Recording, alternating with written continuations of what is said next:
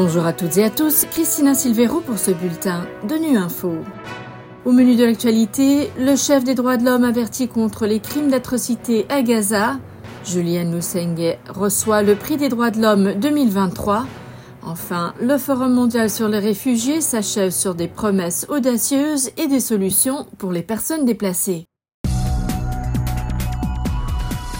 Alors que la guerre à Gaza fait toujours rage et que le nombre de morts, principalement des femmes et des enfants, augmente d'heure en heure, il est absolument essentiel de garantir la responsabilité pour éviter que les griefs ne s'enveniment. C'est ce qu'a déclaré jeudi le plus haut responsable des droits de l'homme de l'ONU, Volker Turk, qui au micro de Nu Info est également revenu sur les risques de crimes d'atrocité dans l'enclave. C'est une tragédie pour les deux populations, mais ce qui se passe en Gaza, on n'a pas de réponse humanitaire qui peut faire face aux besoins incroyables de la population souffrante. Et ça veut dire qu'effectivement, il faut trouver des solutions pour que ceux qui dirigent ça soient au courant de leurs responsabilités à l'égard du droit international humanitaire, mais aussi à l'égard des droits humains.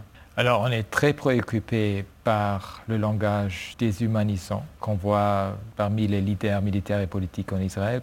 Pas tous, mais il y a quelques-uns qui ont utilisé un narratif qui est très très préoccupant, aussi de la part de Hamas d'ailleurs, de tous les deux côtés.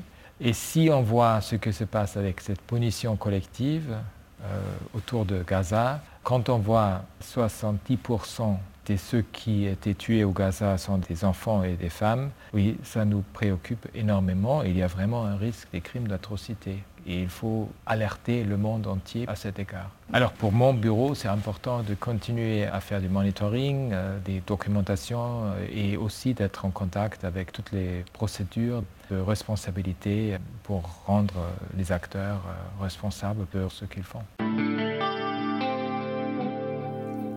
Les Nations Unies célèbrent ce vendredi le 75e anniversaire de la Déclaration universelle des droits de l'homme, une cérémonie marquée par la remise des prix des droits de l'homme de l'ONU 2023. La militante congolaise Julienne Lusenge fait partie des lauréats. Dans un entretien avec ONU Info, elle explique ce qui la motive et ce qui a façonné son engagement. Je me sens honorée parce que c'est le monde entier. Les Nations Unies, c'est le monde entier qui reconnaît ce travail qui a été fait dans les difficultés, qui est toujours fait dans les difficultés d'ailleurs. Vous savez, quand on travaille dans les zones à conflit, dans des pays en conflit, c'est pas facile de promouvoir les droits et la justice. Et donc ce travail pénible que nous menons, pas seulement moi, avec les autres femmes, qui a été reconnu par les Nations Unies, ça nous donne encore plus d'énergie pour continuer à promouvoir les droits humains. Quand j'étais journaliste, j'ai vu les femmes. Nous, on allait dans les villages pour faire les reportages et on vivait avec les villageois.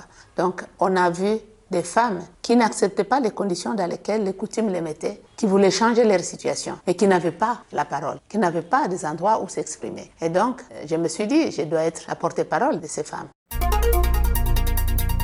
La protection et l'aide aux personnes réfugiées et déplacées est une des obligations partagées par l'ensemble de l'humanité, a déclaré ce vendredi le chef de l'ONU lors de la clôture du Forum mondial sur les réfugiés qui se déroule à Genève. Selon le HCR, le bilan du rassemblement de trois jours d'activités intensives visant à trouver des solutions et à construire des partenariats est plutôt positif, avec de nombreux engagements dont celui de réinstaller un million de réfugiés d'ici à 2030 en s'appuyant sur un nouveau fonds mondial de parrainage. On écoute le bilan de Céline Schmidt, porte-parole du HCR. C'est un bilan positif avec beaucoup d'énergie positive, près de 4000 participants, une réelle mobilisation étatique, une mobilisation aussi des entreprises, du secteur privé, là aussi au niveau des directions, des PDG, des fondations d'entreprises, une mobilisation de la société civile avec de nombreuses ONG, une mobilisation d'organisations créées par les réfugiés et d'experts réfugiés. Donc c'est cette énergie positive qui en fait un succès, mais aussi les annonces dans tous les domaines qui concernent la vie des réfugiés, l'accès à l'emploi, l'inclusion socio économique, l'accès à l'éducation, la prévention des violences basées sur le genre, avec de nombreux États qui se sont engagés, mais aussi euh, des acteurs pour des financements, pour des places d'accès à l'emploi, pour de la formation professionnelle, pour changer les politiques, pour l'inclusion des réfugiés. Donc des belles annonces et puis du travail maintenant pour les quatre années qui viennent pour concrétiser ces annonces. Voilà, fin de ce bulletin de Nu Info. Merci de votre fidélité. À bientôt.